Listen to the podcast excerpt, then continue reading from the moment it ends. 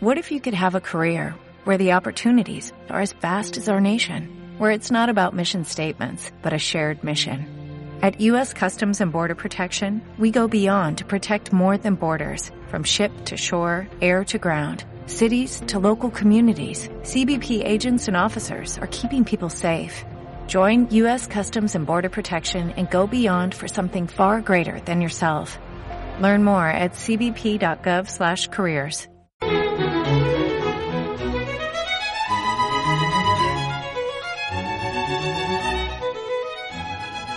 Hello, welcome to the chapter number five of this podcast, Barcelona Guide, a podcast created to help you on your visit to Barcelona. I am Jose Gomez, the founder of Looking Barcelona, a company where I provide tours to discover the city. And today we will talk about Montserrat. Montserrat is one hour by car from Barcelona and it's one of the most visited places here in, in Barcelona. Uh, Montserrat is a holy mountain for us, and I'm going to explain to you why. The, the mountain, Montserrat, was formed 50 million years ago. At that time, there was a big ocean, and the mountain is the result of water erosion. The material forming the mountain is a conglomerate of small stones. This mountain is composed of many small stones, and it is as if cement had joined them together. So the shape is very original. So we can say that this mountain is the heart of Catalonia, of this part of Spain. So the base of the mountain is five kilometers from the front to the back, and it is 10 kilometers wide, and the highest peak is 1 0.2 kilometers. Montserrat in English means serrated mountain, and it is as a giant had serrated the mountain. Montserrat is a natural park as well. So many people hike and climb here. There are lots of peaks, and the most famous one is called Cavall Bernat. What does Cavall Bernat mean? Cavall in Catalan language means horse, so it is the horse of a person called Bernat. If you like hiking, you may be interested in this. Once a year, a large group of people do a hike from Barcelona city center to here in Montserrat. They start at 6 p.m. and finish in the morning in the mountain. It takes about 18 hours. For a lot of people, Montserrat is a special and spiritual place. Many people have said to me that they feel a kind of energy when they are here. So many days here you can see a fog. This is caused by the sea breezes. And the vegetation, vegetation here is typical Mediterranean, pines, oaks. So during the Second World War, the German army were here looking for the Holy Grail. So nowadays, once a month, a group of people and association meet here to look out of for UFOs. UFOs, yes, UFOs. So yeah, this is a very special place. And also in the mountain there is the sanctuary of the Virgin of Montserrat. She's the patron saint of Catalonia. The sanctuary was founded in the 11th century by the abbot Oliba. Today it is a, is a lively sanctuary. There is a community of about 100 monks. They are very busy people. They are dedicated to studying, to maintain the monastery, to teach. They have a publishing company and a record company. The sanctuary is visited by 2 million people every year. And there is a school called La Escolania, which is attended by 50 children, and music is very important in the school. Apart from normal subjects, they study singing, music theory, musical instrument.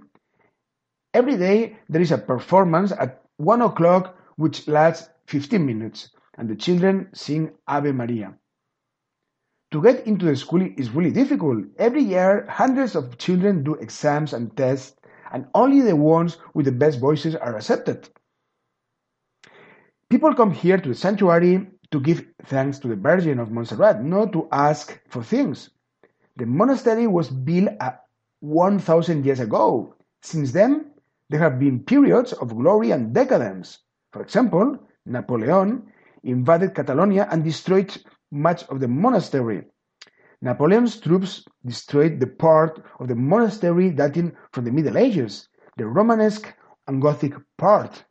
So later in the 19th century, it was rebu- rebuilt. It was rebuilt. So the monastery that we are that we can see today is not the original one. So the original style of the monastery was Romanesque.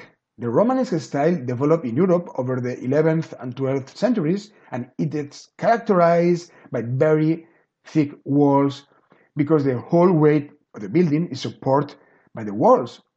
Windows are very narrow. Often the outside and inside walls are painted by frescoes. As you may know, fresco is basically painting done on a wall.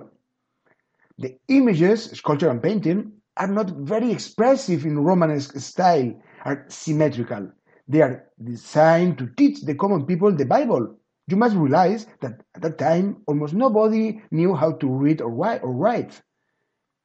It is especially a religious style, so it can be found in churches, monastery, convents. Almost all the monastery that we see today was built in the 19th century. Both architects and the most important artists of Catalonia, like, like Gaudi, yes, like Gaudi, have been involved in the construction and decoration of the church. And Gaudi designed a small and simple chapel a bit away from the church. Around the mountain of Montserrat, there are some legends. I'm going to tell you a funny story. The drummer boy, Napoleon, invaded Catalonia and Montserrat as well. Here in the mountains of Montserrat, there was a very violent war. It happened close to here in a town we are going mm, that you can see if you come here to the monastery, a place called Bruc, B O U C. So this is a very small village, and I, am going to say you something surprising to you. Now, Napoleon's army was defeated by a child. Yes, the French lost the war because a child from the village started to walking through the mountains playing a drum. The sound rebounded through the mountains, getting stronger and stronger, and Napoleon's soldiers fled, thinking they were the drums of a vast army. Today in the town of Bruc, there is a statue in memory of the drummer boy. And if you go to the monastery of Montserrat, and you can walk and you will find a small square. Uh, this, this square is called la Plaza del Abad Oliba, Abbot Oliba's Square. So the Abbot Oliba founded the monastery. The abbot is the head of a monastery, as you probably know. So you can see beside this small square, so some cedar trees, they come from Lebanon. A monk from Montserrat brought them here. Millions of pilgrims down the ages have drunk at this fountain that there is in this square. So we can follow through the monastery and you will find another big, big square. So the architect of that square was Mr. Josep Puig. And in front of the square, we can see the new facade of the monastery. It was finished in 1960. The facade is made of the same stone of the mountain. We can see the conglomeration of small stones. In the upper part, we can read a Latin inscription that says, The city of Jerusalem, a place of peace. It is a phrase that we often find in the Bible, and that means that Jerusalem is the reference point of the old Christian churches. And this large square is a meeting point where Catalan people come to make Castellers. Castellers is the human towers. It's classified by UNESCO as World Heritage uh, and tangible heritage according UNESCO. So we can see also on the left a the remains of the Gothic cloister of the 15th century. So down the ages, here in Montserrat, there have been wars and fire. And the, monast- the monastery, yes, as we said before, was has been destroyed and rebuilt four times. So this is a basilica. Montserrat is considered a basilica. Basilica is more than a church and less than a cathedral. And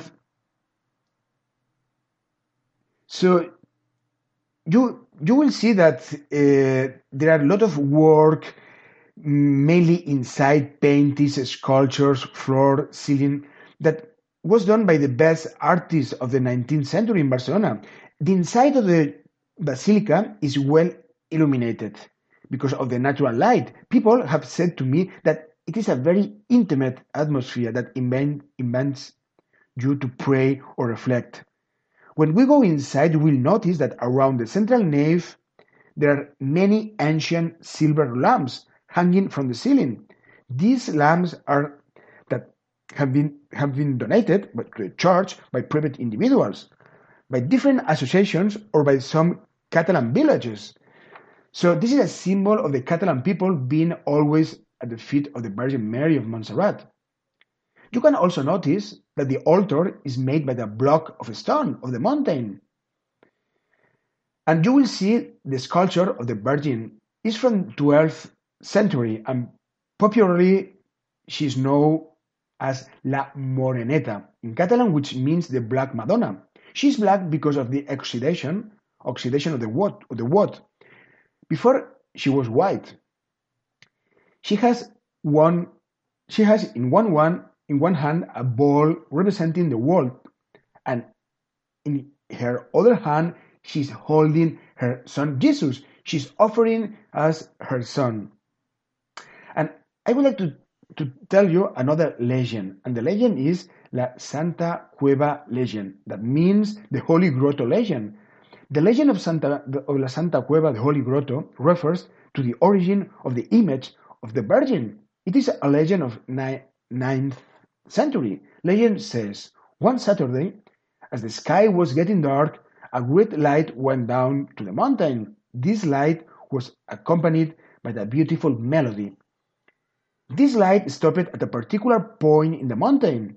A group, a group of shepherds, children, saw the light, and the next day, the following day, they went with their parents to the exact spot where the light had stopped. They found a small cave, and inside the cave was a statue of the Virgin of Montserrat. Everyone was very surprised by its beauty, and it was, it was decided to move the statue to Barcelona. After many efforts, they couldn't they could only move it a few millimeters. People took this to mean that the Virgin wanted to stay on the mountain, and so they built the monastery that we are talking about today. So Montserrat mountain and the monastery is worth a visit. I recommend you to go there. And for the, today, this is all. So I wait for you in the next chapter, chapter of this podcast. Hello, adios.